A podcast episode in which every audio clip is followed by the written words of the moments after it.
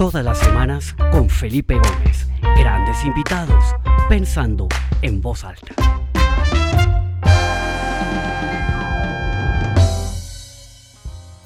Bueno, buenas tardes para todos los que comienzan a conectarse en punto. Eh, mi nombre es Felipe Gómez, bienvenidos a Pensando en Voz Alta y vamos a dar unos minutos cortos mientras que la gente se termina de conectar.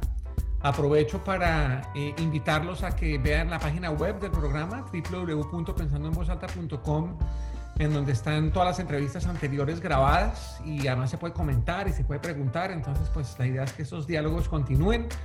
Eh, y normalmente el mismo día de la entrevista en la tarde ya queda también arriba la, la, entrevista de la siguiente semana anunciada. Entonces esta, esta tarde ya tendrán acceso al, al, invitado a la próxima semana. Eh, también les voy contando que el libro va muy bien. El libro se lanzó hace ya casi un mes, como tres semanas, y he recibido muy buena retroalimentación de las librerías, de la gente que ya ha tenido la oportunidad de tenerlo en sus manos y leerlo. Eh, muchos de esos son personas que aquí eh, fielmente se conectan todas las semanas. Muchas gracias por el apoyo, de verdad que es maravilloso y bueno, esperemos que podamos publicar la segunda parte con las siguientes 15 entrevistas, que creo que con esta se cumplen ya 30. Esa es la número 30. Entonces, bueno, sin más preámbulos, de nuevo bienvenidos a todos. Ya tenemos a un poco más de 40 personas conectadas eh, de distintas partes. A ver, me miro por acá, por encima de la lista. Veo gente acá de Estados Unidos, en Colombia, Perú, Suiza. Qué maravilla. Eh, veo amigos de vieja data del colegio. Hola a todos. eh, primeras que están por acá. Y hoy tengo un invitado realmente fascinante, es una persona que conozco hace muchos años y con quien tuve la fortuna de, de ser eh, gran soñador juntos. Fue el primer emprendimiento que hicimos en nuestra vida, lo hicimos juntos y fue un viaje fascinante con todos sus, sus ups and downs, ¿no? Eh, pero la verdad es que por lo menos para mí pues fue un, un privilegio poder trabajar al lado de una persona tan brillante como Juan Fernando y pues su nombre lo tenía escrito en el papel de los invitados al programa desde el puro principio, pero pues eh, las cosas llegan en su momento y hoy es el día en que tenemos a Juan Fernando Santos invitado. Juan Fernando, bienvenido a Pensando en Voz Alta y qué delicia por tener esta conversación con usted hoy. Muchas gracias, Felipe. Qué chévere. pues bueno, eh, Juan Fernando, eh, alguna vez eh, una, una persona que trabajó con Juan Fernando en Nueva York lo describió como un hombre del renacimiento porque es una persona que tiene un, eh, conocimiento absurdo de muchísimas cosas. Uno se puede sentar a hablar eh, con Juan Fernando de temas desde medicina hasta energía nuclear, hasta eh, la industria avícola, mejor dicho, lo que uno quiera hablar con Juan Fernando y lo hace con una propiedad absolutamente fascinante. Eh, y lo que vamos a hablar hoy lo hace con una propiedad fascinante precisamente porque es un protagonista de lo que vamos a hablar hoy, que son las ciudades inteligentes y el rol que estas ciudades inteligentes eh, juegan en esta nueva normalidad y en, y en cómo es, las ciudades y, y, y, el uso de la información y la tecnología y juntadas un poco al urbanismo y a la arquitectura y al diseño, temas que también hablamos con Giancarlo Massanti hace, hace unas semanas, pues se vuelven tremendamente relevantes con lo que está pasando con la pandemia y más ahora que empiezan a ver estas, estos segundos brotes Mejor dicho, esto va para largo y, y tenemos que, que, encontrar maneras inteligentes de aprender a vivir, aprender a bailar con este virus, aprender a, a, a vivir ¿no? Eh, con esto. Entonces yo quisiera empezar eh, preguntándole a Juan Fernando un poco sobre qué es una ciudad inteligente, porque todos hemos oído el término, uh -huh. eh, pero por lo menos en lo personal yo me declaro un, un, ignorante, hasta ahí llego. No sé, pues puedo intuir algunas cosas, pero me gustaría, Juan Fernando, si nos puede explicar o puede compartir con nosotros qué hace que una ciudad sea inteligente y cuáles son esos esfuerzos que están haciendo las ciudades, tanto ya existentes como nuevas que se están creando para poder ser catalogadas como una ciudad inteligente. Ok, lo, primero sobre la ciudad inteligente es que hay mil definiciones. ¿sí? La gente habla de ciudades inteligentes todo el tiempo y básicamente lo que quiere decir es la inclusión de tecnología dentro de la ciudad de una manera, de una manera integrada. Lo que pasa es que esa definición para mí es un poquito inadecuada, ¿sí? Porque la mayoría de definiciones se enfocan en la inclusión de lo digital con lo físico, con los edificios, con las carreteras. Y a mí me parece que para que la ciudad sea verdaderamente inteligente tiene que ser un triángulo. Tiene que ser lo físico, la ciudad misma, sus calles, sus edificios, lo tecnológico, lo digital, que son sensores, cámaras, manejo de datos, y lo humano.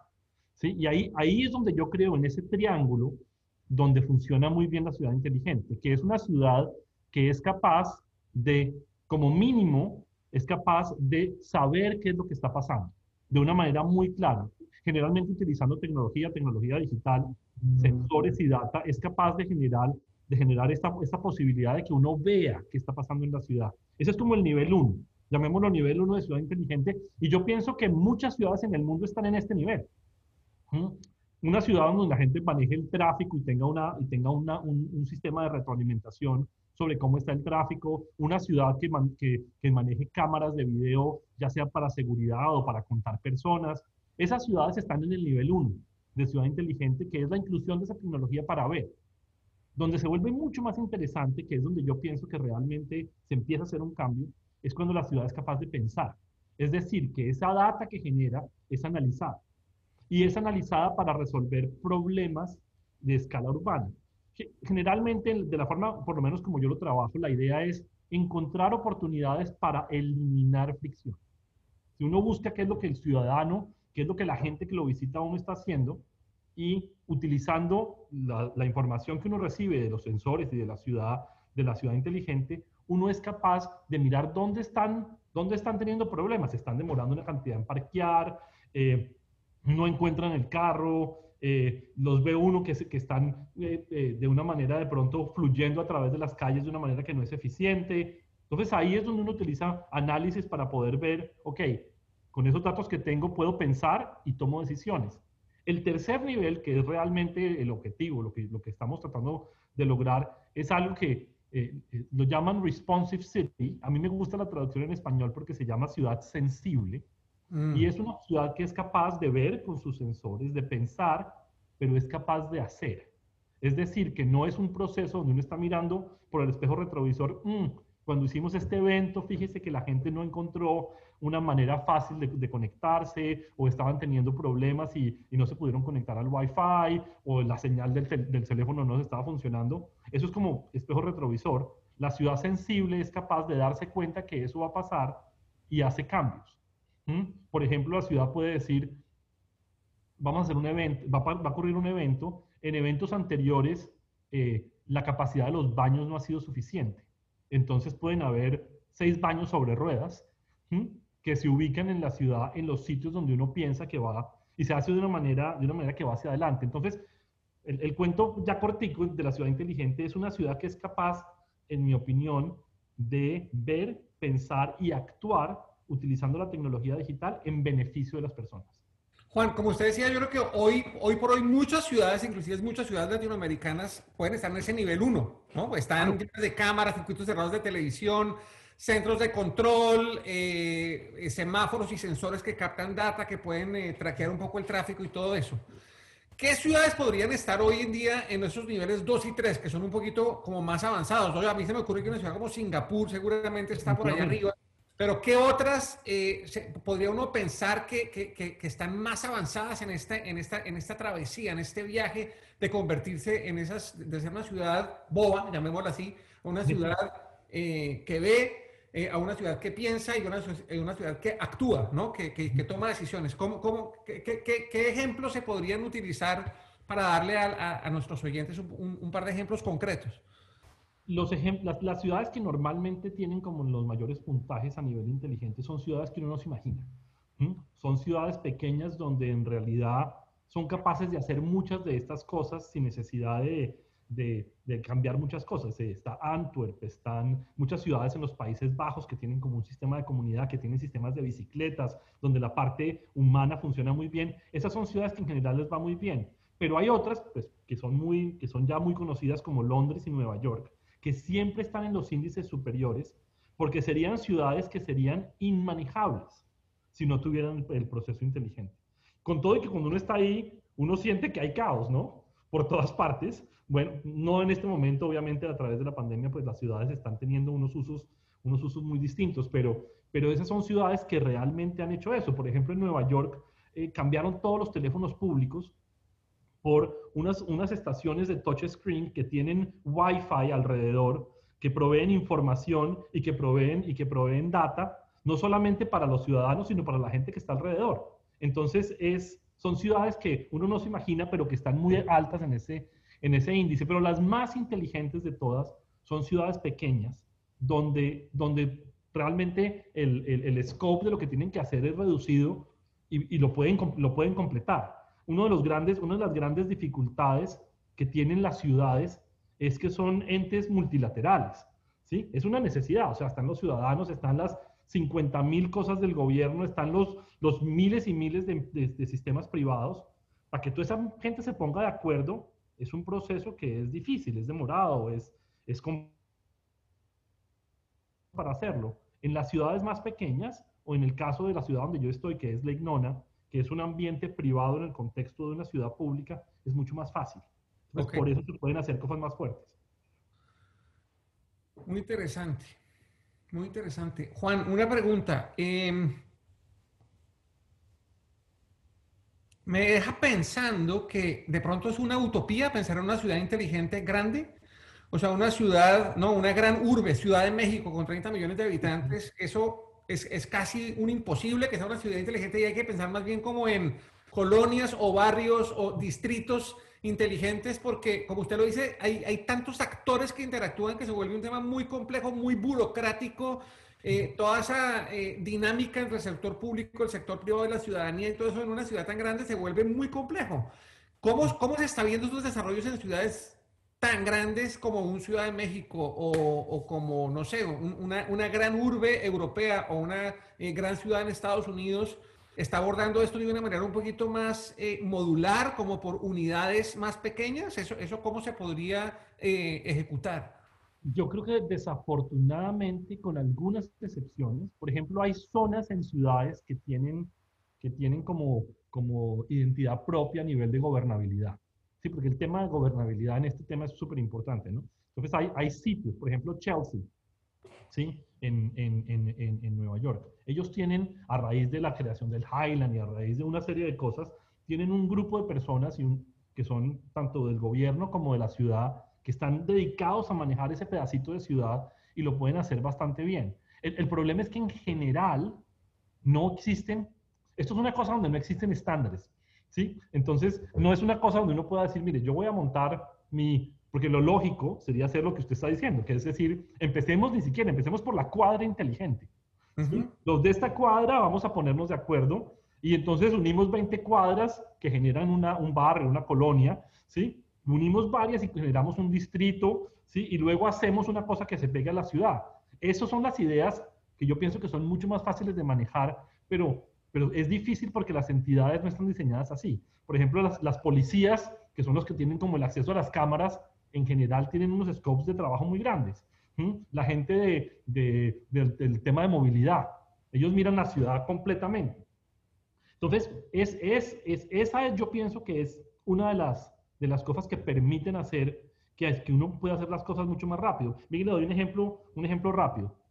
En, en, donde estoy yo ahorita, que, es, que se llama Lake Nona, que queda al lado de, queda dentro de la ciudad de Orlando eh, y queda al lado del aeropuerto nos dimos cuenta que una de las cosas que queríamos hacer era mejorar la posibilidad de que la gente pudiera moverse dentro de nuestro barrio, que realmente somos un barrio grande, ¿sí? Son 40 y pico kilómetros cuadrados, ¿sí? Entonces, sí, muy grande, es como el tamaño de más o menos dos terceras partes de Manhattan, pero finalmente es un barrio. Como Ibagué o Pereira, más o menos. Sí, pues en cuanto a tamaño sí, en cuanto a habitantes no tanto, somos tenemos 17 mil personas eh, que, que viven ahí y más o menos 15 mil que estudian y como otras 15 mil que vienen a, trabajar. Eh, o sea, no es, no, es una, no es una ciudad, es un pueblo, ¿sí? Es un, dentro del contexto es un pueblo grande, yo no sé cómo, cómo, cómo pues, realmente... Es mucho más fácil de manejar para hacer una implementación de esta. Sí, bueno, ya vamos a hablar en detalle de Lake Nona, ¿no? Pero nos estaba contando el... el, Sí, no, entonces, mire, mire este tema. Entonces, queríamos hacer el tema de, movilidad de última milla. Entonces dijimos, bueno, bicicletas, definitivamente bicicletas, eso es una cosa fácil de hacer, lo hicimos. Y después dijimos vehículos autónomos. Queremos tener vehículos autónomos. El proceso de montar vehículos autónomos en Jacksonville, que es una ciudad en la, en la Florida que tampoco es que sea muy grande, ¿sí? Y además tiene toda la parte gubernamental muy desarrollada porque está ahí. Llevaban intentando hacerlo más de dos años y los tenían funcionando sobre un carril privado como para hacer una prueba A y B. En un barrio como el nuestro, ¿sí? como los actores eran mucho menos, éramos nosotros, los tipos de los carros autónomos y el departamento de transporte, fuimos capaces de montar en 13 meses desde la creación de la compañía, ¿sí? Hasta tener los carros funcionando en las, en las calles normales. Lo cual es una tercera parte del tiempo de lo que se hubiera demorado una ciudad. Mucho y nosotros lo podemos hacer mucho más rápido y ojalá esto sirva para que las ciudades, la, parte de Orlando vea, bueno, esto es interesante para ciertas cosas y lo implemente. Pero, pero ese, tema de, ese tema de ser local y de poder actuar localmente es súper importante. Lo bonito sería si hubiera como un, un, un, un, grupo de estándares donde la gente pudiera hacer su claro. barrio, su, su, su mini comunidad y lo pudiera conectar a un todo, como un sistema operativo de ciudades que, que permita que todo el mundo se conecte y la ciudad como que crezca de una manera más orgánica. Eso sería fantástico. Bueno, eh, una cosa bien interesante es que la educación de Juan Fernando es en diseño. Juan Fernando fue a la School of Visual Arts en Nueva York, estudió allá diseño gráfico, diseño audiovisual y es un diseñador espectacular. De hecho, nuestra primera compañía era un tema de diseño digital eh, bien interesante. Eh, ¿Cómo termina un diseñador metido en el equipo que está construyendo una ciudad inteligente? Entonces yo pensaba antes de comenzar el, el, programa y pues yo tengo, una, yo tengo una teoría y es que al final pues toda esta tendencia de pensamiento de diseño, ¿no? De design thinking, de que todo hay que mirarlo con unos ojos de diseño para poderlo diseñar y ejecutar bien, ¿no? Inclusive una cosa que va muy en línea con lo que usted nos mencionó del triángulo es ese concepto del pensamiento de diseño centrado en el ser humano, ¿no? Human Centered Design, que es esa ciencia que hace que todo lo que diseña uno, desde un pocillo para tomarse un café, hasta un carro, hasta una ciudad, tiene como punto de partida el ser humano, ¿no? Y, y cómo ese diseño va a servir al ser humano y le va a hacer bien al ser humano. ¿Por qué no hablamos un poquito de ese rol suyo dentro de Lake Nona? Ya, ya metámonos en Lake Nona. Eh, hablemos un poquito de ese rol suyo dentro de Lake Nona. Cómo una compañía como Tavistock está utilizando su conocimiento, su talento y su experiencia como diseñador en este desafío tan interesante, eh, que me parece que es un tema apasionante de explorar. Eh, empiezo por lo primero que dijo, porque a mí me parece, me parece muy, muy, muy acertado. Yo muchas veces me preguntaba, bueno, ¿yo qué estoy haciendo aquí? Yo he trabajado toda mi vida en agencias de publicidad, en agencias de diseño, tuvimos una juntos. Eh, ¿Y qué estoy haciendo aquí? O sea, con, con, con botas, con botas, casco y, chaleco, ¿sí? Mirando, cómo van las obras y todo lo demás. Y lo que encontré es que finalmente yo lo que soy es diseñador. Lo que pasa es que, es que como diseñador uno diseña con diferentes herramientas, ¿sí? Cuando yo empecé era diseñador visual, ¿sí? Entonces yo diseñaba con tipografías, con colores, con líneas, eh, trabajábamos haciendo presentaciones, después empezamos a hacer como los temas de interactividad, entonces dijimos, bueno, lo hacemos con píxeles, toca aprender a programar, entonces pues aprendí a programar y por un rato diseñé con código, ¿sí? Diseñé con código porque era la manera más eficiente de diseñar. Hoy en día yo diseño con espacios y con data pero es el mismo, es la misma, es el mismo que hacer, es lo mismo que estoy haciendo yo siempre. Yo siempre he sido un diseñador porque finalmente lo que yo pienso es que el diseño es el acto de creación humana. Ese acto, cuando, cuando uno crea algo de una manera deliberada, uno está diseñando. El jardín, el, el cronograma para el día, la taza de café, eso es, ese acto de creación deliberado es lo que yo llamo diseño. Y cuando la gente interactúa con el diseño, está teniendo una experiencia. Ya sea la taza, que se sienta bien en la mano o no, o una ciudad. Entonces, eso es por lo menos la forma como yo racionalizo en lo que terminé, como para, como para poder explicarlo de una manera lógica. Yo no sé si, es, si es una manera muy lineal de hacerlo, pero para mí las herramientas del diseño, del diseño y, del design thinking son mucho más que, las, como que, que lo que se conoce normalmente como el quehacer del diseñador. Y mira, usted estaba hablando, me estaba recordando la conversación que tuvimos aquí en estos micrófonos con Luis Javier Castro, el gran empresario costarricense, que decía eso, que este es el momento en donde nos tenemos que enfocar y, volver como a reimaginarnos, pero todo fundamentado en una filosofía de pensamiento de diseño centrada en el ser humano. Entonces, a, mí me hace todo el sentido, porque yo, yo veo de una manera muy eh, agradable y visionaria lo que ha hecho Tavistock ¿no? De traer un talento como usted que tiene eh, esa, esa educación en diseño, pero para aplicarla en unos entornos mucho más macro, mucho más complejos, ¿no? Porque uno al final eso termina en manos de quién? De gente que no tiene ni idea de diseño y por eso es que tenemos los caos que tenemos y los desastres que tenemos en muchas ciudades. Entonces, de verdad que yo veo con mucho entusiasmo lo que está pasando en Lake Nona, porque nos cuenta un poquito sobre Lake Nona, qué es, cuáles son esos fundamentos sobre los cuales está construido desde una perspectiva ideológica y de desarrollo del ser humano, eh, como una ciudad para que la gente pueda florecer y pueda eh, maximizar su potencial utilizando pues todo esto, ¿no? El pensamiento de diseño, la tecnología, el uso inteligente de la información, de Lake Nona y cuéntenos un poquito qué es Lake Nona. Ok, entonces rápidamente, Lake Nona es una, es una, es, es parte de la ciudad de Orlando. Orlando todo el mundo lo conoce, eh, depende de cuando uno mire, bueno, yo no sé a través, después, en este momento de la pandemia no sé, pero, pero antes de la pandemia era la ciudad más visitada del mundo.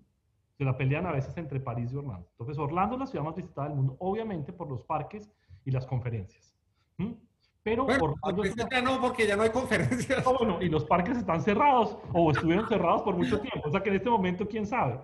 Pero por mucho tiempo eso es lo que la gente conocía de Orlando. Pero lo que la gente se le olvida es que el programa espacial nació de ese corredor que está entre, entre Orlando y el, y, y, el Cabo Cañaveral que está ahí. Entonces tiene, una, tiene una, un, un, grupo de personas que están pensando en temas complicados. O sea, la Universidad Central de la Florida que está ahí es la, es la más grande o la segunda más grande universidad de los Estados Unidos y gradúa más ingenieros de ingeniería difícil, llamémosla, aeroespacial, criptografía, que cualquier otra universidad. Entonces es una cosa como que la gente no, no conoce lo que es Orlando. Entonces, Lake Nona es un barrio grande de Orlando que tiene la cualidad de ser una empresa privada. Entonces, esa, es la parte, esa es la parte que es muy extraña. Eso, es muy novedoso, yo nunca había oído de eso, ¿no? Bueno, tengo otro caso que ahorita lo vamos a hablar en Colombia, eh, que ya me imagino que sabe cuál es, pero terminemos eh, Lake Nona. Bueno, entonces, en el caso, en el caso, de, en el caso de, Nona, nosotros, eh, Tavistock, eh, desarrolla lotes y vende casas, o sea, es de la ciudad, tiene, tiene, tiene muy buena venta las casas y todo ese tipo de cosas. Desarrollamos edificios de apartamentos que operamos, algunos de los restaurantes son nuestros, algunos de los hoteles son nuestros. Mucho del entorno lo mantenemos nosotros, los edificios de oficinas. Y tenemos una serie de, de, de, de, personas que, que, que, montaron sus negocios ahí que, son muy grandes. El, el, USTA, el US Tennis Association, tiene el campo de tenis más grande del mundo, que es en Nona. Hay más de 100 canchas de tenis. Eh, KPMG tiene su centro de entrenamiento, hay hospitales, universidades. Uno puede hacer desde pre-kinder hasta PhD en Legnona sin salir. Wow. Pero es privado, lo cual quiere decir que en muchas de las cosas tenemos la velocidad de una empresa privada.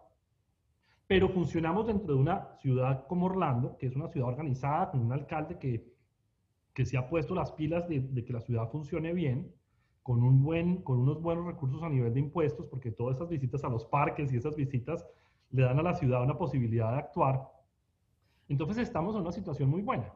Desde antes que yo estuviera ahí, la ciudad siempre ha tenido la conectividad como una base. Tienen fibra de gigabit simétrica, la tenemos desde hace, desde hace nueve años. Antes de que Google implementara el estándar de fibra, que hicieron la prueba en Kansas City, Lake Nona lo tenía también. Y eso eran potreros en ese momento. Entonces siempre ha tenido esa idea de estar tan adelante como se pueda para generar una situación donde la gente pueda, como usted dijo, florecer. Esa idea de que la gente pueda thrive, pueda florecer, pueda lograr hacer lo mejor que puedan hacer de sí mismos, es una de las cosas que es la base con lo que estamos creando en Legnona y todo lo que intentamos hacer es para facilitar ese proceso. Ahora, hay cosas que son la ciudad, hay cosas que somos nosotros, pero es una, es una, es un joint venture muy exitoso porque tenemos focos distintos y los dos estamos trabajando muy fuerte para que la ciudad sea un sitio agradable para vivir. Yo vivo ahí y es, y es desde hace ya tres años y es fantástico. Wow, increíble, interesante. ¿Hay más de esos desarrollos así como de una ciudad privada o esto es el primer caso en el mundo? No, hay bastantes, hay bastantes lo que llaman master plan communities. De hecho, en la Florida hubo uno que Disney montó que se llamó Celebration. Celebration, hace mucho tiempo. Hace, mucho tiempo. Hay muchos casos de, de lo que llaman master plan communities que tienen estas características, pero los, las, las envergaduras son más pequeñas en general y se quedan en el contexto, se quedan solamente en el contexto, en el contexto de sitios donde vivir, en el contexto residencial. Residencial con un poquito de comercio, pero el tema de tener como todas las cosas no es tan común. Yo he visto acá, yo vivo en, en, Atlanta y acá hay unos desarrollos que a mí me han fascinado que se llaman Work, Live, Play Communities, ¿no? Entonces son unos sitios en donde hay unos edificios de oficinas espectaculares, apartamentos desde chiquitos para alguien soltero hasta casas con jardines espectaculares, centro comercial con restaurantes, con cines, con todo, y todo está ahí metido y es un master plan, pero pues son, eso es un barrio pequeño, eso es un barrio que tiene, no sé, cuatro cuadras por seis cuadras, y es, no, pero cuando ya uno habla de 44 kilómetros cuadrados, eso ya es un desarrollo inmenso. ¿no? Eso es una ciudad, ¿no? Es una ciudad. Ahora, lo han hecho en otras partes y ha funcionado. Entonces, es algo que nosotros estamos, estamos intentando hacer. Y, y, ahí vamos. O sea, de verdad es un sitio que en el tiempo que yo he estado, en tres años, que es nada en el momento, yo pasé de vivir en un mundo, Felipe, donde cuando hacíamos las cosas, era una cosa que se demoraba uno en producir un CD o en sacar una página web eran momentos, ¿sí? Hoy en día son momentos. A estar en una situación ahorita donde, lo que, donde me demoro 18 meses, un año, mientras que puedo ver las cosas pasando. Entonces la velocidad de creación es más, más lenta. Ese es uno de los temas que son difíciles de... hay muchísimos. Aquí en Atlanta hay una que se llama Serenby, que es súper interesante. Ellos tienen un tema más como el tema de, como en el tema de, de como unas pequeñas comunas eh, alrededor de la, de, la, de la, comida, alrededor de, de las artes, y, tienen su mundo montado súper interesante. ¿En América Latina hay algún experimento parecido o no, Juan? La verdad seguramente lo hay, pero yo no conozco ninguno eh, que tenga la misma, la misma... Bueno, yo lo voy a contar una anécdota. Una vez hace muchos años, yo que le calculo que hace unos 15 años iba yo en un avión de Bogotá a Miami eh, y había un cliente nuestro, que me voy a reservar el nombre por, por eh, reserva al sumario, eh, que estaba en el mismo avión y entonces se me sentó al lado y empezamos a charlar. Y entonces dije, bueno, ¿y en qué andas? Me dijo, no, es que estoy desarrollando una ciudad. Yo sé, yo sé, yo sé quién es, ya sé quién es. Sí. ¿Cómo hace una ciudad? Me dijo, no, es que mi abuelo y mi papá compraron unas tierras ahí al lado de Cartagena y eso tienen un jurgo de tierra ahí. Entonces vamos a hacer una ciudad. Entonces sacó un brochure, me acuerdo un brochure divino, y, entonces me lo mostró. Y yo dije, pero ¿de, ¿de, qué área es la ciudad? Y me dijo, pues Cartagena completa cabe en el terreno tres veces, ¿no? Eh, entonces, y ellos están desarrollando ahí una cosa bien bonita, que es donde está la Universidad de los Andes y la Fundación Santa Fe, y hay colegio, y hay universidades, y no sé qué, y ta, ta, ta, y casas. Eh, una cosa además súper linda desde la perspectiva de integración, porque puede vivir gente eh, que tiene una gran capital y puede tener un penthouse espectacular o una casa con vista al mar, pero también puede vivir en la misma ciudad eh, eh, compartiendo las áreas comunes, personas eh, que no tienen esa capacidad económica, pero que pueden tener un apartamento espectacular, súper bien diseñado, y ahí van, y van bastante bien. No sé qué tanto le estén metiendo al tema de, de la ciudad inteligente. ¿No? Me han metido bastante. Y de... preguntar, ¿sabe algo de ese desarrollo que se llama Serena del Mar? Serena del Mar, Serena del Mar. lo, conozco, lo conozco y de hecho, de hecho el cliente del que estamos hablando y mi jefe, eh, de Tavistock se conocen y han tenido conversaciones al respecto sobre la parte filosófica de las ciudades, que yo pienso que es una de las cosas que en el caso de Serena del Mar y en el caso de Lake Nonas tienen en común, y es que hay como una idea. ¿sí? Y, yo pienso que esas ideas, especialmente en algo que estamos montando ahorita, eh, generan como el corazón y el espíritu de las ciudades. Cuando, cuando diseñaron Brasilia, en Brasil, que es una ciudad diseñada desde cero y, en su momento la ciudad más, o sea, de mayor, con, la mayor cantidad de planeación que se, hubiera, que se hubiera hecho definitivamente en América Latina, sino en muchos otros sitios, eh, ese era como el estado del arte, ese era el state of the art de las ciudades. Yo creo que estos desarrollos como, como el de Serena del Mar, como el de Legnona y como otros que tienen ese contexto público y privado, es donde hay, donde hay unas posibilidades de desarrollo bien interesantes que además nos van a servir para que las grandes ciudades miren, esto está funcionando, esto no está funcionando, claro. y algo que puedan implementar en Bogotá, que puedan implementar en Atlanta, que puedan implementar en, en, o sea, donde sea que lo pidan. Esto, esto, esto, funcionó en otro lado, acá está la prueba, y es mucho más fácil hacer uno la prueba en un espacio más pequeño, donde uno controla más cosas, para poderlo aplicar en otros lados. Ok, Juan, eh, acá el tiempo vuela, ya es la 1 y 29 y nos falta lo más importante. Entonces, pues, vamos a tomar los minutos adicionales abusando del tiempo suyo y de los, de los que están conectados. ¿Por qué esto es importante hoy ante lo que estamos viviendo, ante el contexto de, la pandemia, el COVID-19. Eh, ¿Por qué es importante esto y qué rol van a jugar estas ciudades inteligentes y estas ciudades conscientes en ayudarnos a aprender a vivir con esto? Porque ya, ya nos dimos cuenta que esto, pues creo que va a durar un poco más de lo que todos estábamos esperando.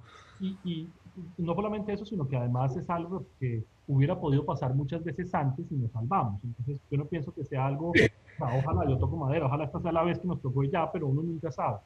Entonces, ¿qué estamos haciendo? Estamos empezando a usar data, toda la data que estamos generando, para predecir qué se necesita. Cosas sencillas, como por ejemplo, los parqueaderos que tenemos en, en, en el área como más comercial, tienen sensores que nos dicen cuántos carros hay. Entonces, dependiendo de la cantidad de carros que existan, y, y lo sabemos con anterioridad y utilizando un poquitico de predicción, sabemos qué tantos pasos de limpieza tenemos que pasar por las zonas comunes, como por ejemplo baños y, o, mm. otro tipo de áreas. Eso es como lo más sencillo. Y la ventaja es que uno parquea 10 minutos antes de pedir, 20 minutos antes de necesitar o una media hora antes de necesitar ir a lavarse las manos. Entonces, esos son unos indicadores que van como adelante. comportamiento que, que ya indican, sí. Son sencillos, hay algunos que son sencillos. Estamos haciendo Estamos cambiando el diseño, por ejemplo, de los espacios para que los espacios tengan la posibilidad de tener flujos únicos. Que en la puerta donde usted entra no sea la misma puerta donde usted sale, para que los flujos a través de los espacios tengan una direccionalidad. Normalmente las cosas, y es algo que nosotros podemos en este momento implementar si necesitamos o no, simplemente cambiando la programación de las puertas. Hay una puerta que no abre desde afuera.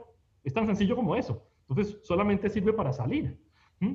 Entonces, al generar eso, usted empieza a generar unos flujos que son de una sola vía que previenen que la gente se pueda encontrar el uno con el otro. Esas son como las partes iniciales. Y ya en las partes más, más sofisticadas, estamos, estamos trabajando para, para que los espacios sean mejores. Por ejemplo, estamos trabajando mucho con el uso de, de, luz ultravioleta, de luz ultravioleta de, C, que es la que tiene, una frecuencia específica eh, que, realmente permite limpiar espacios sin necesidad de afectar la parte biológica. Tenemos una, una, prueba que estamos haciendo con una persona en Legnona, que es uno de los inventores del, del LED, se podrá imaginar, el tipo sabe uno, una que otra cosa del, del, mundo, del mundo de las luces, y con la Universidad Central de la Florida, para decir, bueno, y si cambiamos, si cambiamos las luces en ciertos sitios, o si hacemos unos portales donde la gente pase y el proceso de, de limpieza exista. Entonces son, son como los primeros pinitos, pero yo pienso que la data en general sobre cómo la gente fluye a través de las ciudades, esa parte es, es verdaderamente interesante. Ahí es donde yo creo que hay una gran, una gran oportunidad de ver, esto es lo que la gente está haciendo, esto es lo que la gente está usando. Y, y, y, a través de eso hemos podido, yo creo que generar un ambiente que puede ser un poquito mejor eh, que si no tuviéramos este tipo de sensores para la parte de, para la parte de, protección contra el contagio. No, fascinante. Creo que esto da para, para varios episodios, para poder a la profundidad y entenderlo mejor. Pero, Juanfer, de verdad, mil gracias. Una última pregunta para despedirme. Eh, esa báscula que ustedes ven ahí en la parte de atrás de Juan Fernando no es de adorno. Juan Fernando es un gran cocinero.